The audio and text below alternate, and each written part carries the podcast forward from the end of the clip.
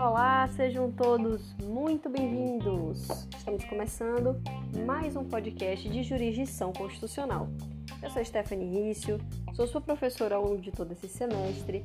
Nesse podcast, vamos discutir mais uma vez controle de constitucionalidade. Dessa vez, a gente vai falar sobre um novo olhar sobre a modulação dos efeitos da decisão de constitucionalidade pelo Senado Federal. Aperte os cintos, pegue seu copo de água, pegue seu café, que a nossa viagem já vai estar começando.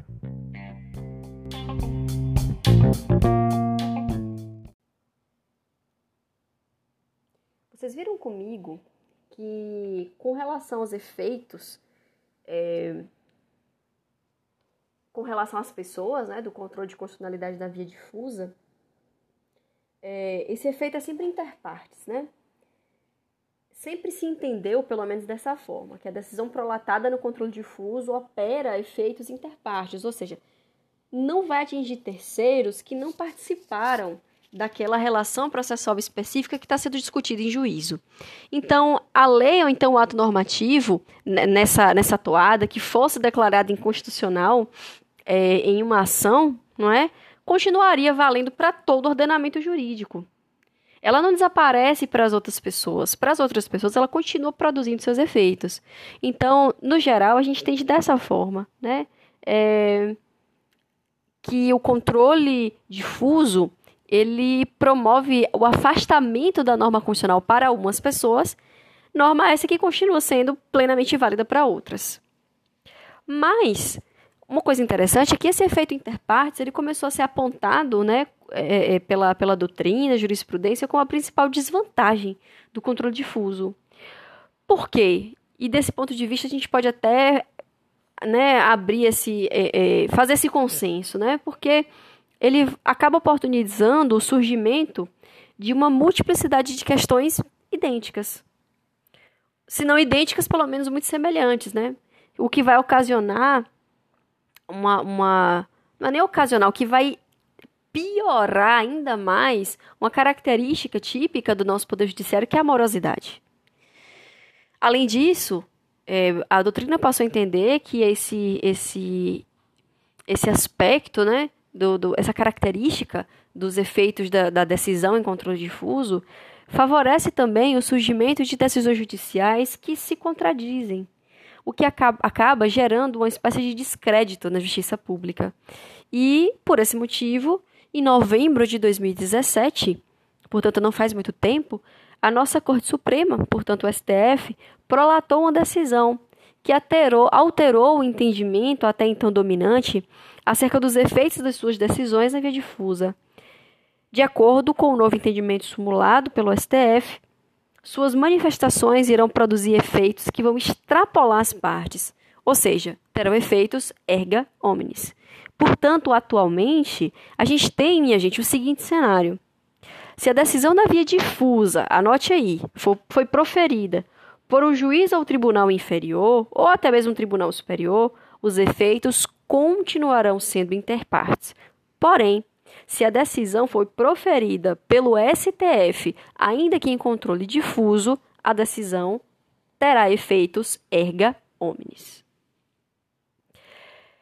A jurisprudência do STF, portanto, se edificou no sentido de que a decisão né, declaratória da inconstitucionalidade da lei, no controle difuso de constitucionalidade, produziria uma eficácia é, é, somente entre as partes em litígio, portanto, interpartes, ainda que houvesse sido prolatada pela Corte Suprema.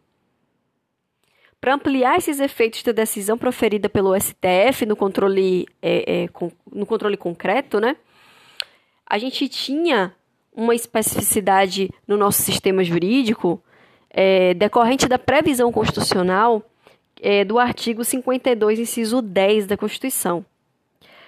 De acordo com esse dispositivo constitucional, de acordo com essa norma constitucional originária, o Senado Federal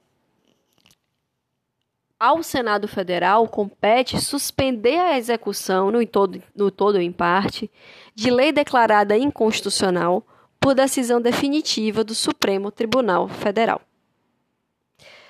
A gente vê então que o entendimento tradicional e por décadas dominante era o de que a decisão de inconstitucionalidade, é, por força desse, desse comando né, que foi prolatado pelo STF, só produziria efeitos meramente interpartes. Foi o que a gente aprendeu a vida inteira. E em virtude da participação do Senado, passaria a produzir efeito erga omnes. É, essa participação do Senado, gente, ela foi instituída, não foi pela Constituição de 88, não, tá? Foi pela Constituição de 1934, preservada nas constituições é, subsequentes, e teve dois propósitos centrais. A gente pode dizer que o primeiro é impedir a, a o espalhar, né, a proliferação, por assim dizer, de ações judiciais idênticas aquelas que foram apreciadas pelo Supremo Tribunal Federal.